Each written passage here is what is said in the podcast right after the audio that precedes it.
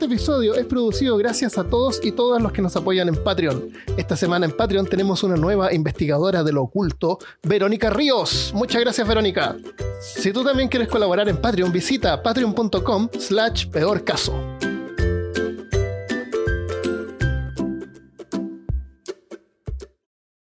Bienvenido y bienvenida al episodio número 87 de Peor Caso. En este episodio, conejillos de India, George Fordyce y la temperatura del cuerpo humano.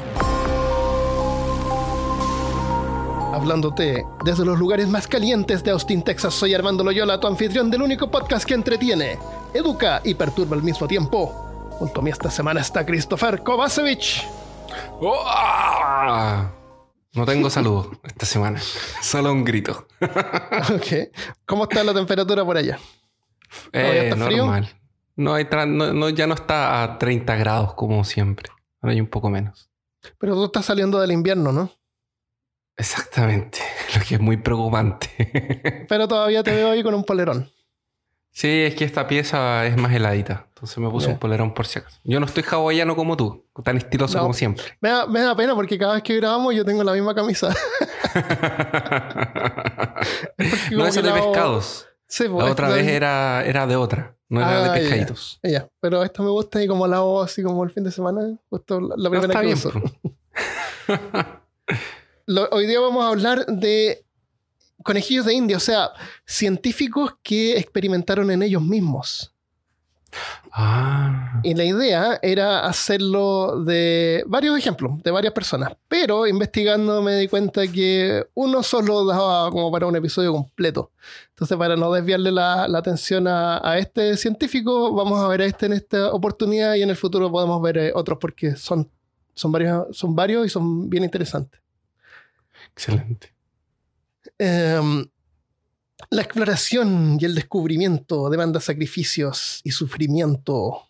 Durante la historia han habido algunos valientes, tal vez a veces hasta sádicos, que para entender algún fenómeno, generalmente del cuerpo humano, han hecho experimentos en sí mismos. Nosotros de chico tenemos como esa mente científica curiosa, que luego muchos pierden, no los que escuchan peor caso. Claro, por eso están aquí todavía.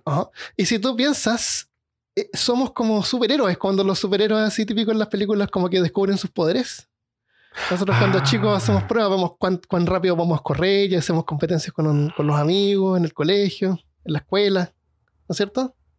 Sí, como cuántos chicles te puedes poner en la boca. Claro. ¿Qué pasa si te tragas un chicle?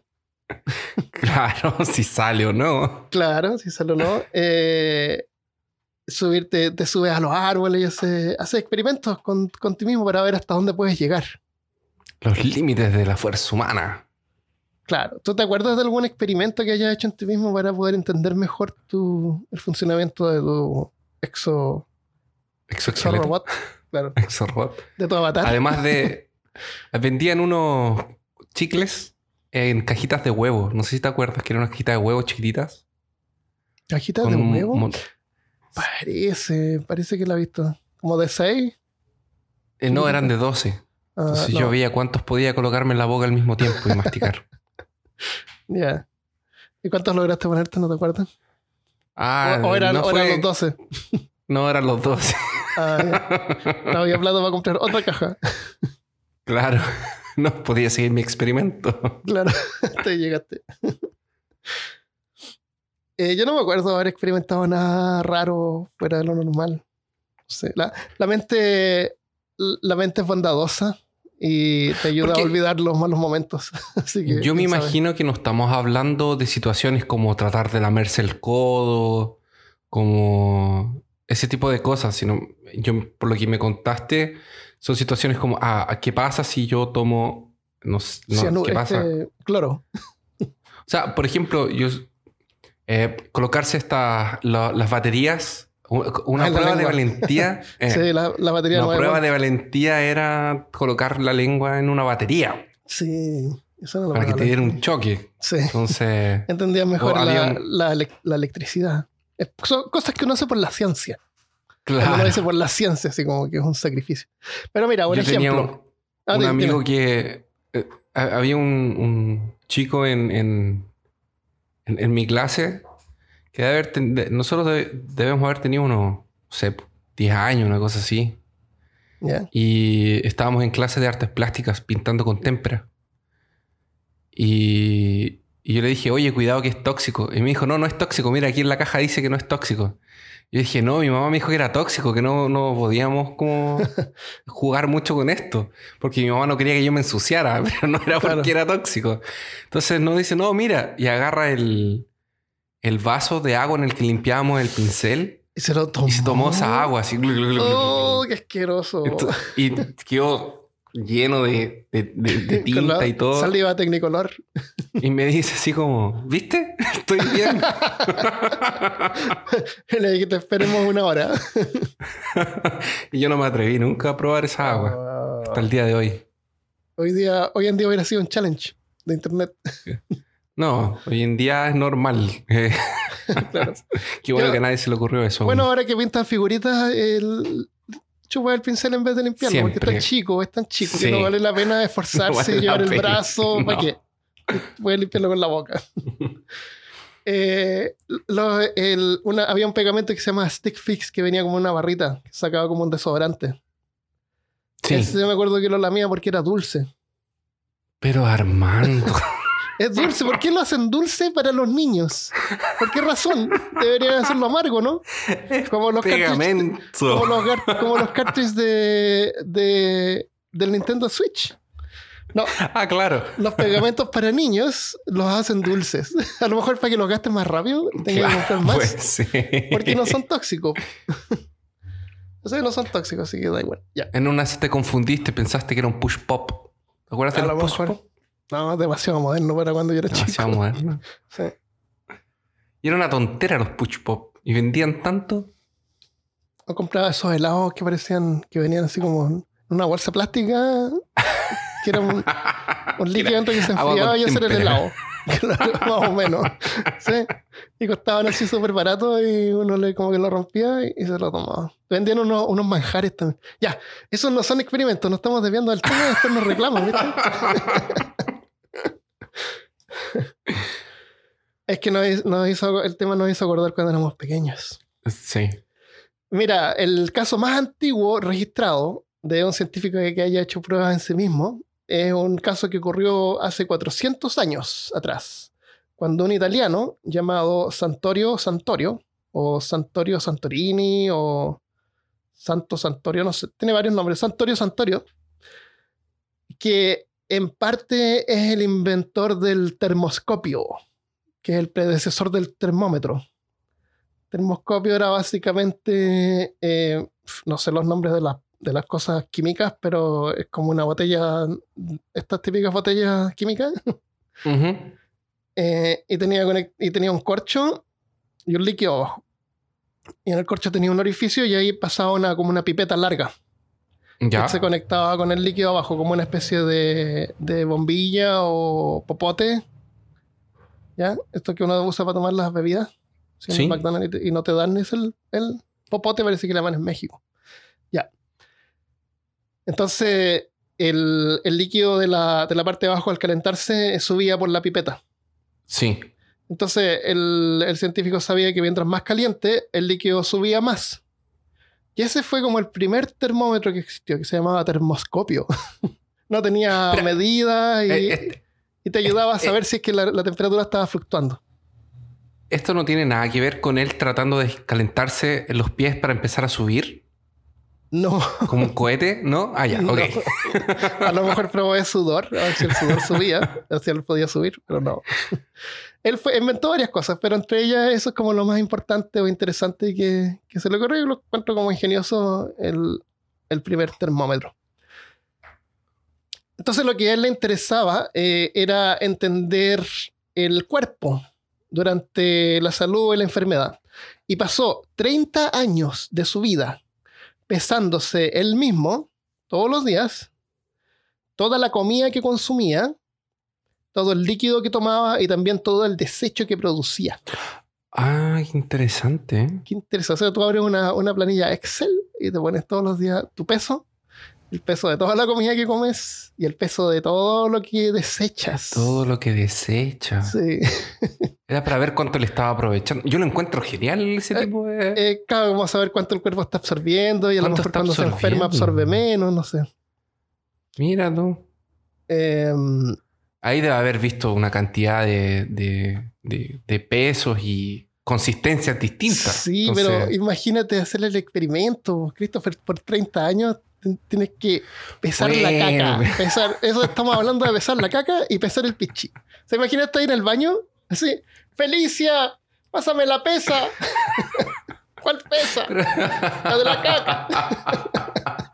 no, no era un padre, no era un científico. No, Estaba un casado, ¿no? científico. Ah, estaba casado con Felicia. Felicia le decía, "De- no dejen la pesa de la caca en la losa, en la cocina.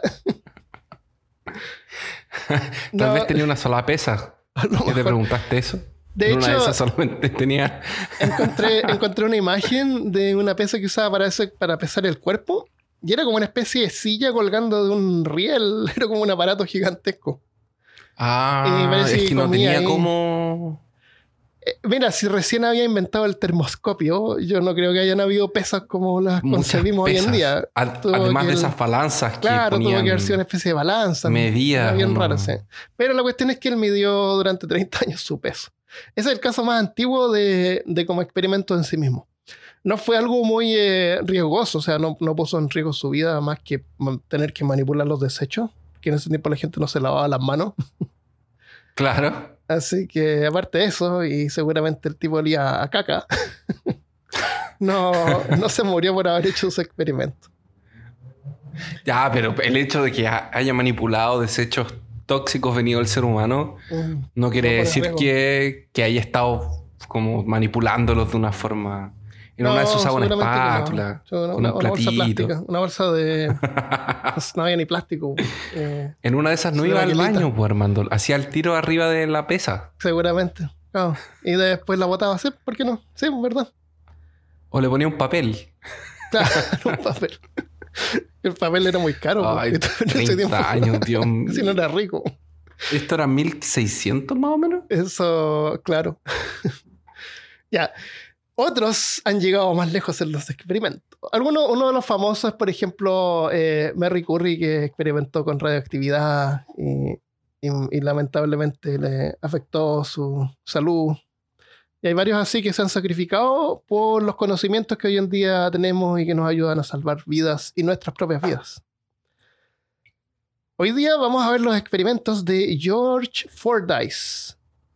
En ese tiempo, en 1770, er- este era un, eh, un médico eh, inglés en Inglaterra.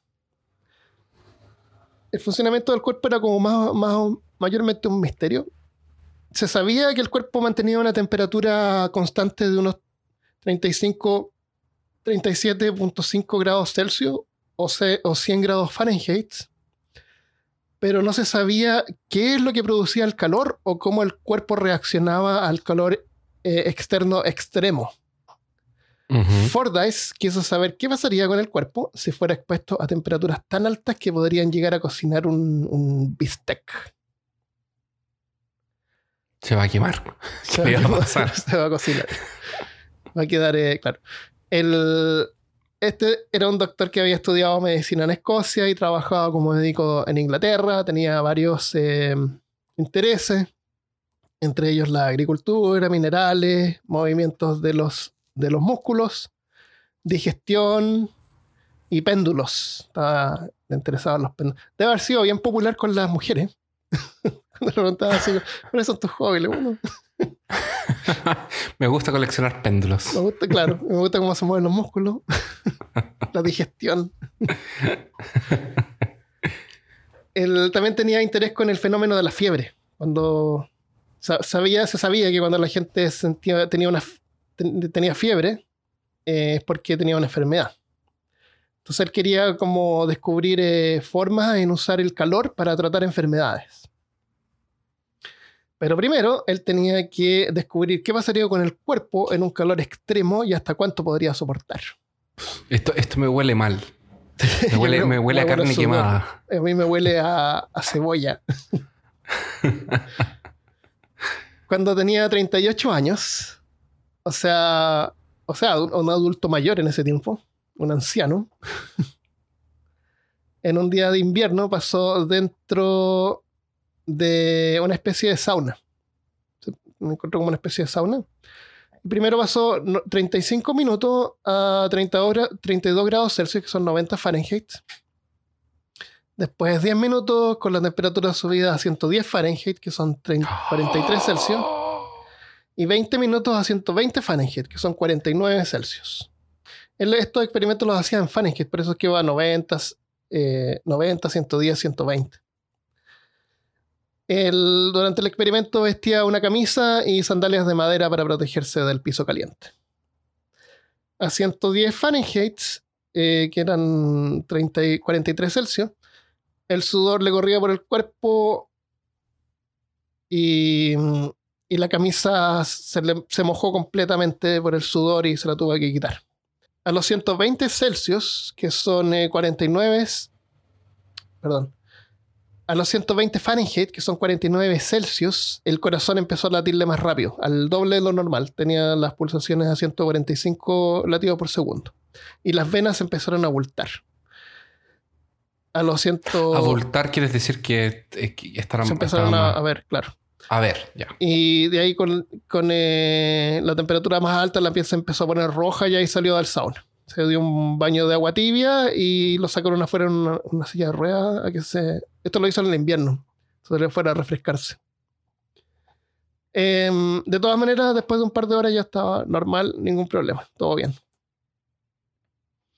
O era como un sauna, nadie se muere en un sauna, es caliente, sí. O sea, depende de cuál película de los años 80 viste, porque. Ah, sí, hay, hay, gente muere. La gente muere atrapada en los saunas. Son... Mm. La típica escena que entra al sauna, de ahí el asesino, Slasher, viene por atrás, cierra la puerta, lo traba la puerta y sube la temperatura, así como 40 ah, grados. lo deja ya deshidratándose y muriéndose. 40 grados. El. ¿Cuál es, la temperatura? Yo creo que nosotros hemos sentido más acá. Yo creo que 40, 41 grados en, un día de verano caliente. ¿Pero ahí tú sales a la calle? Y hay 41 grados afuera. En Santiago ha pasado que hay 41 grados, creo, ¿no? Ah, sí, sensación térmica de 45 grados, 40 grados. Ah, verdad que hablan de la sensación térmica también. Porque tú sabes que la temperatura en la calle se mide a la sombra. Cuando dicen que hay 35 grados, son 35 grados a la sombra. Oh, cuando no se para el sol, es, más caliente todavía.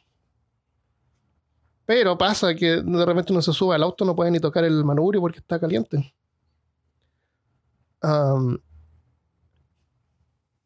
bueno, esto fue solamente un precalentamiento para Ford Dice.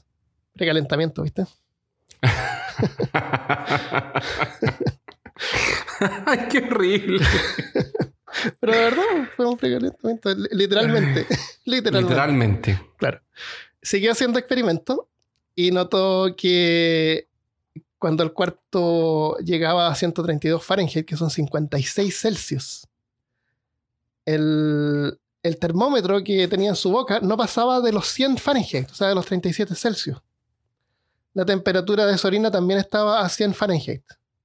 O sea, a pesar de que el, cuarto estaba a más de 100 Fahrenheit, su cuerpo se mantenía a 100 Fahrenheit. Se mantenía a la misma temperatura.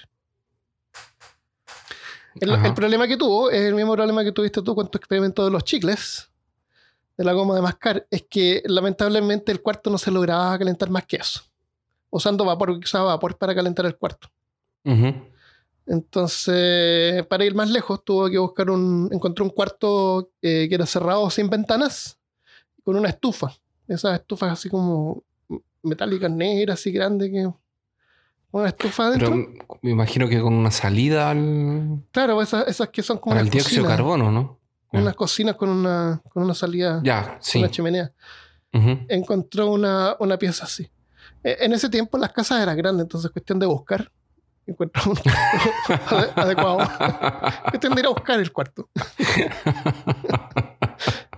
Me imagino así que vivía en una casa. ¿Para qué se usaba ese cuarto? Nadie sabe, pero estaba ahí. claro, porque decía que había una estufa ahí, en un cuarto cerrado sin ventana. Entonces era una especie como de cocina.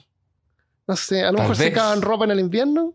Puede ser. No sé, pero es cuestión de buscar tu casa. Tú buscas ahí, ¿eh? abre una puerta, no, abre otra puerta. ya, acá, oh, acá puedo grabar el podcast. Lo que me pasó a mí. Tu, departamento no tiene no sé cuántas piezas. ¿Cuántas eh. puertas tiene tu departamento? ¿Quién sabe? Como 10. Como 10 puertas. Sí. Hacia la rápida son como 10 puertas. Hartas puertas. Entonces, ¿viste? No sabes tú lo que puedes encontrar detrás de una puerta. Entonces, en, lo que, en ese cuarto nuevo, el cuarto que, eh, que usaba la estufa en vez de vapor, inmediatamente notó que podía soportar mejor el calor con el cuarto seco que en la atmósfera húmeda del otro cuarto. En 1774 invitó a cuatro amigos con el plan de subir la temperatura a 200 Fahrenheit, que son 93 Celsius. Casi la temperatura que hierve el agua. Ya me imagino. Hola, ¿qué vas a hacer esta noche? No, me voy a quedar aquí en casa mirando una serie. Ah, pero ¿por qué no vienes a mi casa? Voy a hacer un experimento. Claro. ¿Les habrá dicho? Bueno, los amigos eran figuras prominentes de Inglaterra. Uno era, ah, uno era, era gente como muy importante. Bueno, uno era el secretario de la Sociedad Real de Londres. No, no te lo nombres porque es relevante. Otro era un capitán y explorador de la Marina Real. Los exploradores siempre están metidos en esas cosas. Y los otros eran dos botanistas. Es un grupo perfecto para una partida de rol. de personajes así del grupo de rol. ¿Sí o no? Sí, es verdad. El, eh, eh, no lo noté acá, pero este capitán y los, y los dos botanistas eh, se habían embarcado en, una ruta y habían sido atacados por piratas. habían ido a coleccionar, a, coleccionar muestras de plantas nuevas en diferentes partes. Entonces tuvieron una ruta larga y fueron atacados y sobrevivieron un montón de cosas y tormentas, entonces eran como súper aventureros y esto era como, les llamó la atención eh, probar este experimento. Era gente valiente y aventurera, oh. como nosotros. Oh. Eh, así que no estaban muy preocupados por, el, por lo que podía pasar, además que no se sabía mucho que, hasta cuánto calor podía aguantar el cuerpo, el cuerpo humano. Habían habido algunos experimentos, pero no muy concluyentes pero sabía que algunos animales marinos habían muerto a 37 grados Celsius, que son 100 Fahrenheit, eh, que es solamente la temperatura de afuera de un día de, verano. De verano. Pájaros y animales habían muerto a 149 Fahrenheit, que son 65 Celsius, mientras que los rusos tomaban baños de vapor a 160 Fahrenheit o 71 Celsius. El, y algunos experimentos habían demostrado que las personas podían sobrevivir hasta 224 Fahrenheit o 106 Celsius por varios minutos. O sea, significa que esos fallecieron. O sea, no, tengo más información que eso, pero odio pensar que a lo mejor eran experimentos que hacen en la guerra. Tal vez. Qué horrible. O en la misma Inquisición había. Tal vez, claro, pero, claro, puedes calcular a alguien cuánto duraba alguien mientras se estaba quemando. o puso un termómetro cerca. Horrible. Incluso años antes, en 1743 en China, 11.000 personas habían muerto por una ola de calor. En China. En China. Eh, 11.000 personas murieron por una ola, ola de calor en 1743 y en el 2006, eh, China siempre tiene olas de calor y este tipo de problemas. En el 2006 en Guiyang, que queda a la misma altura desde el Ecuador que Monterrey en México, experimentó temperaturas de 44.5 eh, Celsius, que son 112 Fahrenheit, por varios días. Sí. sí es peligroso. Pero eh, revisen las temperaturas de Monterrey y son, eh, son normales. Y no se asusten.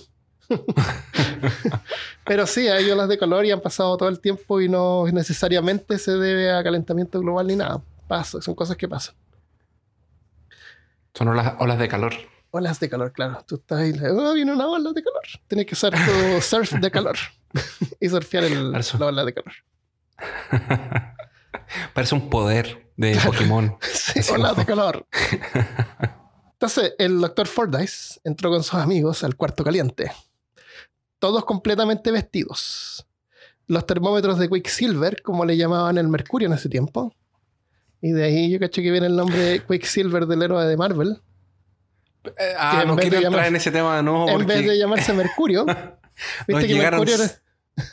Nos llegaron 800 mensajes. Ay, que era, ay, que no era, ay, que si me acuerdo, ay, que no me acuerdo. Ya, pero eso no Al final. Mercurio era. Quicksilver era otro nombre para el Mercurio. Y Mercurio era el dios que corría, el mensaje. Que corría también. Claro, que corría también. Entonces, Quicksilver eh, es otro nombre para el Mercurio. Por eso se llama Quicksilver. ya. yo, yo solamente creo en A-Train. ¿En qué? A-Train. El superhéroe A-Train de, de los The Boys. Ah, que tú estás con The Boys. De la serie The Boys. Tienes que verla. No, no la he podido ver. ya la voy a eh, ver. Ya. A-Train se llama uno que corre rápido, pero hay otro más que corre rápido también. Y hacen como competencia y cosas. El... Los termómetros marcaban 150 Fahrenheit, que son 65 Celsius. Cuando entraron. 20 minutos después, la temperatura estaba a 162 Fahrenheit, que son 72 Celsius. Se tomaron un descanso y luego regresaron. El, calor en ese, en ese momento había deformado los marcos de marfil de varios termómetros que tenían. Que no había plástico en ese tiempo, por eso el marfil a lo mejor era bien apreciado los termómetros que todavía funcionaban marcaban 198 Fahrenheit, que son 92 Celsius. A esa temperatura se quedaron ahí por 10 minutos y sentían que el calor les quemaba al entrar por la nariz y en la cara. Oh. Manos y piernas que, tenían como descubierto. Usaban, viste que usaban como esas medias en ese tiempo. Camisolas. Claro. Em, se sintieron débiles, las manos comenzaron a temblar, uno dijo que había sentido como alucinaciones un poco. lograron medir la temperatura del cuerpo y se sorprendieron al ver que el cuerpo todavía estaba a 98 Fahrenheit. O sea, 100, 100 grados menos que el aire alrededor de ellos. Que lo que había afuera. Y también notaron que como su temperatura interna era más baja, su aliento se sentía frío. Cuando soplaban, podían bajar el termómetro soplándolo. Soplaban en el termómetro y bajaba la temperatura. Y se podían ah. enfriar las manos soplando, las soplando en las manos.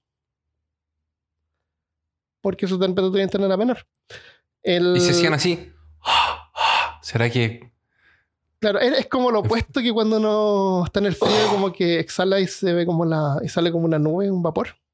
Tenemos la, capacidad de calentar y enfriar nuestras manos. Claro. Porque podemos soplar. exactamente. Podemos hacer. En el frío, claro, calentamos las manos. y si hace mucho calor, las podemos enfriar. Qué poderosos que También. Tenemos todo el control sobre la temperatura. Entonces terminaron el experimento, salieron al frío afuera porque era también invierno. Y rápidamente se recuperaron y estaban todos contentos porque habían soportado 100 grados más en Fahrenheit que un día caliente de verano. Y todos ganaron puntos de rol. Excelente. Y se fueron para su casa. Muy bien. Pero el Dr. Fordyce no estaba satisfecho. Así que dejó una estufa en el cuarto caliente este, prendía por un día completo antes de entrar al cuarto. No sé cómo no se le quemó la casa porque las casas eran de madera en ese tiempo. A lo mejor era como una casa de ladrillo. En una de esas, la casa de él tenía una pieza que no. tenía a lo mejor asbestos. Podía, es que me estoy imaginando que cuando me dijiste que era un cuarto que tal vez era utilizado como como cocina. Para, eh, para secar la ropa. No tenía, tal vez ser, porque no tenía. era de madera. De haber sido como. Eh. De ladrillo. Era como una especie de chimenea gigante. Exactamente. tal vez, quién sabe, claro. Claro, porque una, una cosa de madera lo pones a 200 grados. Tal vez era la calefacción de la casa. se calentaba ese cuarto y ese cuarto calentaba la casa entera. Claro. O el que tenía frío entraba al cuarto un rato. También. Qué poco práctico. Iban entrando y saliendo. Claro, una cola. Él eh, hizo otros experimentos, invitó más gente. Y ah, era como su, era, como su, actividad social. Su cosa, claro, era como la cosa ah, que él hacía. Era como lo que, lo que él hacía. claro. era su onda, sí, claro. Ah, vamos a Confort y ya que hacemos, no sé, vamos con Ford y su cuarto caliente. Claro, vamos al cuarto caliente.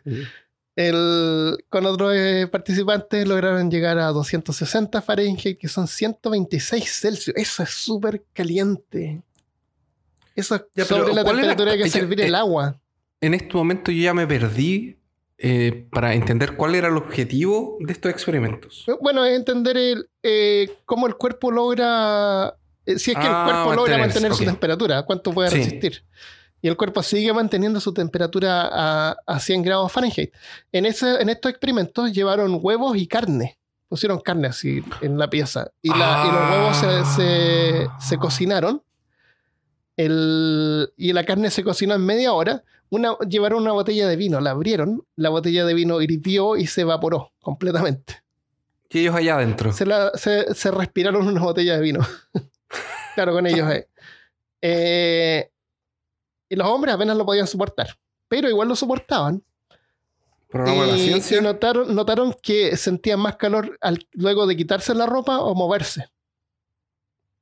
Sudaron violentamente hasta que se sintieron exhaustos y terminaron el, experimento. Cuando terminaron el experimento sentían como una presión en los pulmones y una sensación como de pánico.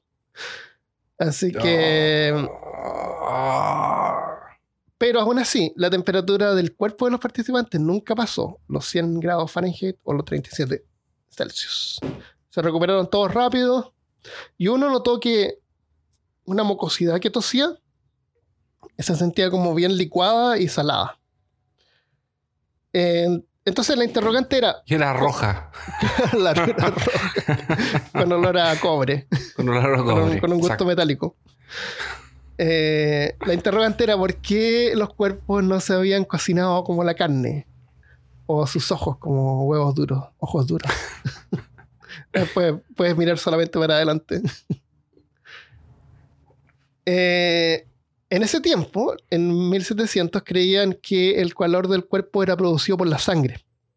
¿Viste que cuando tú tienes frío tú te frotas las manos? Y eso te produce como calor, la fricción. Ellos pensaban que la sangre contenía los glóbulos que al pasar por todo el cuerpo como que frotaban así las venas y eso producía como calor. Ah, tiene sentido. fricción. Tiene claro, buena fricción. Pero el experimento de Fordyce había probado que esa teoría era errónea. Porque con el calor el corazón había latía más rápido. O sea, bombeaba la sangre más rápido y aún así la temperatura no subía. Tenía si que hubiera sido así por fricción, eh. hubiera, hubiera subido, pero no subía. Entonces eh, descubrieron que el secreto estaba en el sudor. Las moléculas de agua absorben el, que, absorbían el sudor, o sea, las, moléculas de líquido que, exudan, que exuda el cuerpo, eh, absorbe el calor del cuerpo y al salir del cuerpo lo disipa al evaporarse, enfriando el cuerpo. Sí. ¿Cuánto sudor crees tú que produce una persona en una hora? ¿Qué, cuánto, ¿Cuánto sudor puede llegar a producir en una hora? Máximo. ¿Una persona que, suda normalmente o una persona sudorosa? No, máximo. Lo máximo que tú puedes llegar a sudar en, en, una hora. Si te metes al puesto caliente de Fortnite. Si, esto fuera una pregunta en un, en, un simposio de, de, ciencias, yo diría unos 700 ml, así como para no exagerar mucho. Pero como es peor caso, yo voy a decir 3 litros. 3 litros. Más que 3 litros. ¡Ah! No. 5 litros. 5 litros. 5 litros, que son como 20 tazas. 20 tazas es mucho sudor. Eh, y normalmente una persona haciendo ejercicio, no, no yo, una persona, otra persona. como la eh, gente que nos escucha mientras hace ejercicio. como la gente normal, claro. Pierde un litro por hora. Entonces hay que tomar eh, por lo menos un litro de agua por hora para recuperar el líquido ah. perdido. Y lo mejor es tomar eh, Gatorade que tiene... Eh, electrolitos. Electrolitos, claro. No, mentira. Agua es lo mejor que se puede beber. En el cuarto de Fordyce con la estufa, la piel se comenzaba a sudar luego de 5 minutos y se refrescaba rápidamente. Pero en el cuarto de vapor, incluso a una menor temperatura, no se lograba refrescar, porque con la humedad el sudor no se lograba evaporar. Y por eso es que es mejor, es más fácil soportar el calor seco que el calor húmedo, porque tú sales al calor húmedo, te pones a sudar y el sudor queda como ahí, no se, no se evapora porque está, hay mucha humedad en el ambiente. Por eso es que se siente más caliente cuando es húmedo afuera. Y en ese caso supongo que la ropa ayuda porque te absorbe, absorbe el sudor. Te tienes que estar cambiando de camisa así de, vez en cuando. O estrujándola. Y no es chiste, de repente cuando eres chico, ¿te acuerdas? Sacas la camisa, la estrujabas y te la ponías de vuelta. Yo nunca sudé mucho. Sí, me acuerdo haber hecho eso. No. Nunca... Cuando juegas fútbol o algo así. es que yo no jugaba fútbol. A lo mejor. Pero me acuerdo que, que, llegaba al punto en que estaba tan mojada que te la podías sacar y estrujarla. Y te la pones de vuelta y se siente fresca. El, los otros experimentos que Ford hizo, porque no llegó hasta ahí, eh, también experimentó con un perro, lo puso en una canasta, con la estufa a 220 Fahrenheit, que son 104 Celsius, por 30 minutos. Él sabía que los perros no sudaban, pero el perro jadeaba, con la lengua mojada, colgando y goteando, igual que el sudor de las personas. Y al evaporarse la saliva, la lengua y la garganta se. el perro se refrescaba de los perros tienen una temperatura mayor que el ser humano, que un poquito mayor, así como un grado más. Eh, cuando terminó el experimento, el perro estaba animado y energético, como siempre. Ni le importó. Excelente. pero estos experimentos pudieron haber sido mortales porque ellos entraban ahí y se quedaban quietos, no se movían. Si hubieran estado haciendo ejercicio o moviéndose, hubieran perdido más líquido que podría, que podría haber ya no, podría haberles impedido seguir sudando normalmente, o sea, se deshidratan, y, el, y con eso el cerebro ya deja de funcionar. Y te mueres. El, y ahí, cuando el, cuerpo, el cerebro deja de funcionar, ya te empiezas a cocinar, como la carne. Porque la, ya no produce sudor, te empiezas a, cocinar. Ah. Em, así que si te acusan de, de bruja, o de brujo y te van a quemar en lo que Toma harta agua para que resistas. Tienes que la cuestión es resistir más que, lo, que, las maderas. para que el, juego, el fuego se consuma antes de que tú eh, se, te, se te gaste todo el sudor. Pero. Ah. Sí, porque ellos no están expuestos a una temperatura. Este, ellos están expuestos a, a un ambiente de calor. Ellos no se expusieron a llamas. La llama es otra cosa. Claro, no, es broma. Obviamente te mueres por las llamas. Cada vez te ah. queman. Ahí te quema. Pero seguramente si es que tú comparas entre morirte en una hoguera con llamas o morirte quemado eh, en una olla con agua caliente. La olla con agua caliente seguramente se siente más caliente porque es humedad ah, de 100%. Creo que debe ser peor. Claro, es peor. Debería ser peor. Pero yo creo que entre los dos no creo que uno dure mucho. en ese tiempo todavía se creía que las enfermedades podían ser un desbalance de los humores. ¿Te acuerdas? La sangre, el sudor. Eso está en el episodio de Medicina Medieval. En el episodio número 14 de Medicina Medieval. Peorcaso.com slash 14. Ese es bien perturbador. el, entonces, el doctor Fordyce, viste que, viste que con el, en ese tiempo pensaban que si estabas enfermo, a lo mejor, ah, tiene mucha sangre, hay que sacarle sangre. Y te ponían las sanguijuelas para como bajar el balance de la sangre. Entonces, a lo mejor pensaba que si tenías alguna, alguna eh, inflamación en alguna parte del cuerpo, era porque tenías mucho sudor. Entonces, había que sacar el sudor. Entonces, pensó que a lo mejor aplicando calor te hacía sudar esa parte del cuerpo y liberabas el sudor eh, bajando el nivel de sudor y manteniendo los niveles de los, de los humores. Ah, de los humores. Claro, para que quedaras con buen humor. Y que de hecho ese era el origen del, del buen humor. Porque era con, muy buen, humor. Claro. el, también se creía que la gente energética o proveniente de, los trópicos tenía sangre caliente. Y los que vivían más cerca de los polos eran calmados y tenían sangre fría. Y de ahí vienen ah, esos términos de que, ah, tiene eh, sangre fría. sangre, como que sangre latina. Claro, y los latinos tienen sangre caliente, los que vienen cerca de los, de, del Ecuador. Eh, y de ahí vienen esos términos. Em, de todos modos, los experimentos de Fordyce ayudaron a entender mejor cómo el cuerpo regula la temperatura y se mantiene estable y cómo el aumento de temperatura del cuerpo es anormal o una señal de enfermedad, que sería la fiebre. Y gracias a este descubrimiento, los médicos observaron con más atención la temperatura del cuerpo como un indicador de enfermedad y tratamiento. Porque ahora tú vas al doctor, lo primero que hacen es meterte un termómetro, ojalá en la boca, o en el oído, o en la, ojalá en la axila, ¿no es cierto? Al tiro, es lo primero que hacen. Te miden la, temperatura y la, y la presión. Pero dicen que el, mejor lugar para obtener la temperatura más fiel es eh, la temperatura del ¿Rectal? el recto. Rectal, exactamente. Fue un fue una, fue una, mira, fue un amigo mío que es médico que me dijo eso. No sé si me lo dijo para. Eh, como para hacerme una broma y que yo me asustara.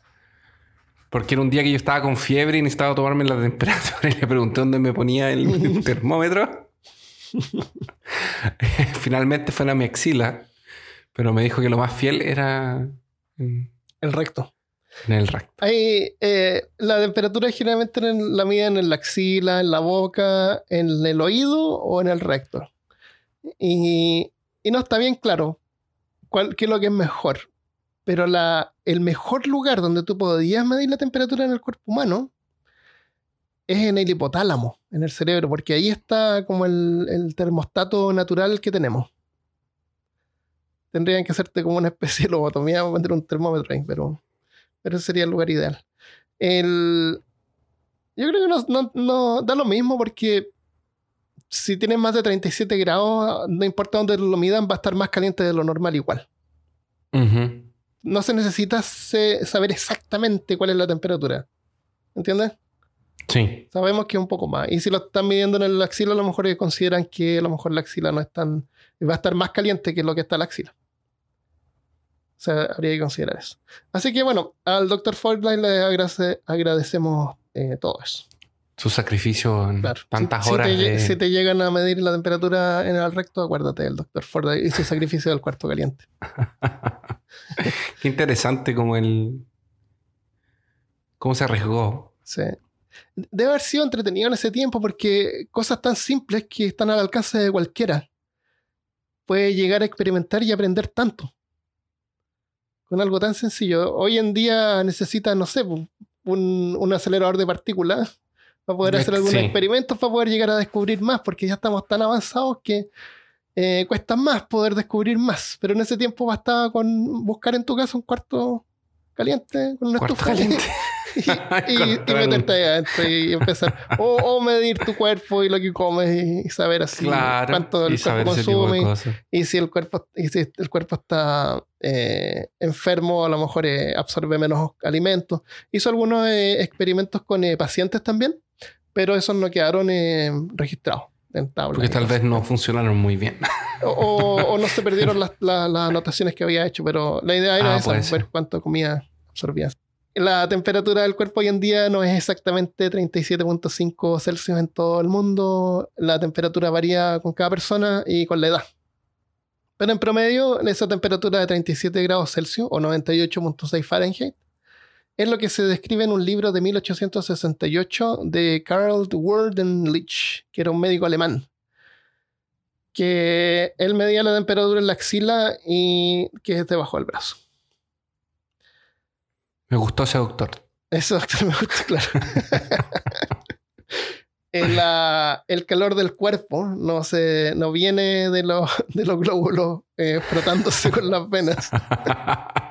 Proviene de la energía de lo que comemos. Quemamos azúcar, grasas y proteínas como combustible. Y particularmente en la mitocondria, que es una parte de la célula, que es como un motor, que cada una de las células del cuerpo tiene. Eh, más o menos la mitad de la energía de lo que consumimos es convertida en calor. Y el resto es usada para todo lo demás. Eh, mover músculos, pensar, crecer, jugar videojuegos, etc. ATP se llaman las moléculas de energía que la mitocondria sintetiza. Y hay un porcentaje que se puede llegar a desperdiciar. Eh, ocurre cuando juegas vampiro.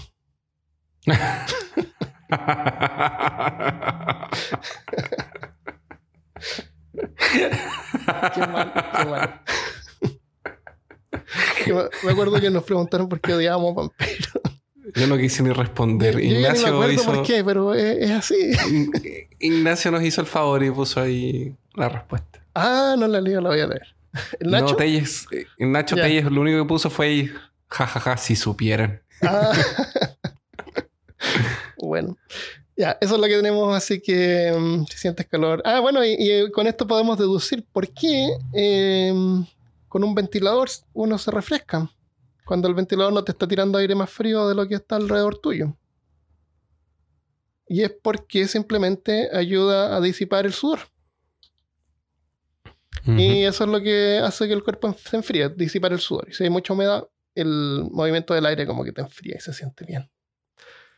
Yo en este Te momento estoy sudando porque mi aire acondicionado no funciona 100% bien y cuando hay mucho calor afuera, el, acá adentro está como a 75 grados Fahrenheit. ¿Qué serían? Oh, 75 Fahrenheit, sí. Son 23 grados, 23, 24 23. grados. Sí, con eso tengo que vivir en el día, cuando hace más calor adentro de la casa. Pero estoy con el ventilador acá arriba que me refresca. Ah, muy bien. Eh, eso es el tema de hoy. Y Muchas tenemos- gracias. Antes de irnos, tenemos algunos saludos. O vamos a leer Eh, algunos comentarios que nos han dejado en, la- en las páginas por ahí. Dejaron un comentario aquí, Rodrigo eh, Liceaga. Dejó un comentario en el episodio de. en, el- en el grupo de Facebook, en el episodio de Conan. Y dice así. O sea, no era el episodio de Conan, era de Howard, eh, de Robert E. Howard. Dice, muy buen episodio, justo me leyeron la mente, andaba con ganas de entrarle al universo Conan y justo esto me animó por fin a hacerlo. Pero, pero, pero... ¿Con qué se puede empezar hablando de cómics? ¿Cuál fue el que comentaron en el programa? Acá en México me parece que Panini sacó unos compilados, pero son de Marvel o algo así. ¿Alguien por aquí sabe si son buenos para empezar?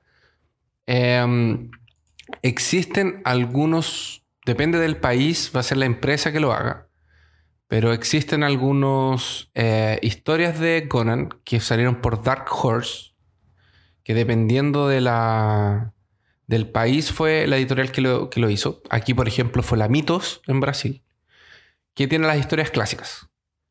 Y también existen esos volúmenes de la Marvel, de un... porque ah, Conan volvió a la Marvel. em, y en marzo, en enero, empezó a salir, en diciembre del año pasado empezaron a salir es, mensuales de Conan en Estados Unidos. Entonces, por ejemplo, aquí en Brasil la Panini es la que lo va a empezar a lanzar este mes. Eh, entonces, cada uno busquen ahí, pero el material en general es bueno. Entonces, búsquenlo más y, vayan atrás. Hay, hay unos comentarios en la, en la página de peorcaso.com slash 86 de Robert E. Howard. Que es más o menos igual como lo que tú dices. Hay una persona que se llama Manuel que dice: Anoche me agarró un ataque de insomnio y me escuché como seis capítulos al hilo. la verdad que me entusiasmó mucho y me gustaría eh, leer más acerca de las historias de Conan, ya que solo conozco las películas que vi cuando chico. El último capítulo, capítulo que escuché fue el de la, de la Primera Guerra Mundial y la verdad me impactó. Gracias por hacer semejante podcast. Eh, saludos desde Buenos Aires. Saludos, Manuel. Saludos, Manuel. Y, y Javier en- también dice: Excelente capítulo, lo escuché el lunes y no he podido parar de leer Conan. Creo que he encontrado un nuevo vicio. Mucho, muchas gracias y ganancias. Así que gracias, Christopher, por haber eh, aclarado más o menos que, con qué se puede empezar.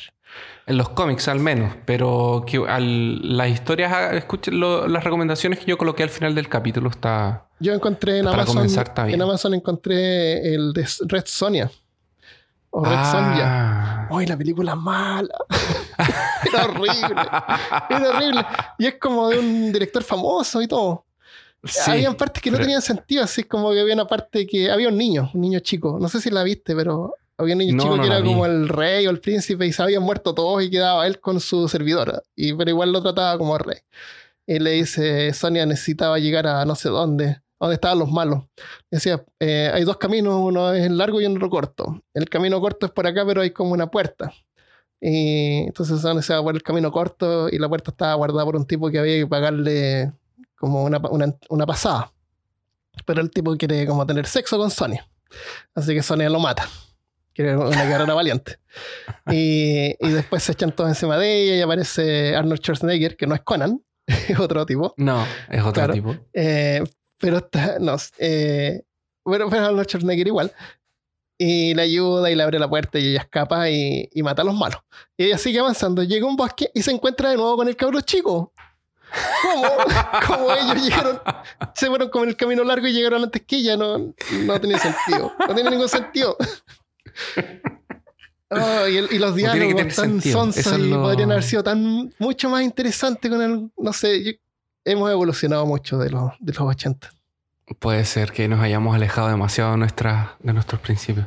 Harta gente nos escribió eh, diciendo que el episodio les, les alentó a, empezar a leer. Entonces, gracias a toda esa gente. Qué bueno que compartan nuestro entusiasmo. El Jesús Octavio nos dejó un comentario en el episodio 24 de Doppelganger o Impostores de Cuerpo. Es el episodio 24. Dice: Hay una película HC, HC, entre paréntesis, en donde una mamá y sus hijos tienen un accidente en un auto, según recuerdo. La mamá sufre lesiones en el rostro y, y usa siempre unas vendas para cubrir sus heridas. Qué creepy. Eventualmente sus hijos se empiezan a convencer de que su madre no es su madre realmente. Posteriormente, técnicamente, la secuestran a fin de obtener respuesta de su verdadera madre. Eh, lo realmente interesante es que al final no había ningún problema con la madre, sino con uno de los hijos. Excelente película. Yo vi una sinopsis de algo de como un niño que se pierde en el bosque y después la madre lo encuentra, pero resulta que el niño que no era, no era su hijo, eran como unos, unos entes del bosque que reemplazaban a la gente. Oh, no. Bueno, parece que la película se llama HC, no sé. pero gracias Jesús. Gracias Jesús. gracias Jesús Octavio. ah, Jesús Octavio. sí. Tufi NL dice, hola, me encanta su programa. Desde que los descubrí me hice radical. Ah, no, perdón, me hice adicta. Siempre los recomiendo. Cada vez escucho uno de sus cada vez que escucho uno de sus podcasts, le digo datos curiosos a mi jefe. Me ayuda a distraerlo. ¿Por qué quieres distraer a tu jefe? Que a lo mejor la pilla haciendo algo incorrecto, como escuchando podcasts. Ah, pues ah, pero, pero sabía que. como el sabor artificial de los dulces de banana se traumó y me hizo una cara extraña. Saludos de Guadalajara, Jalisco. Ese fue un comentario en la página de Facebook. Oye, le quiero dar las gracias especiales a Walter. Walter Nura.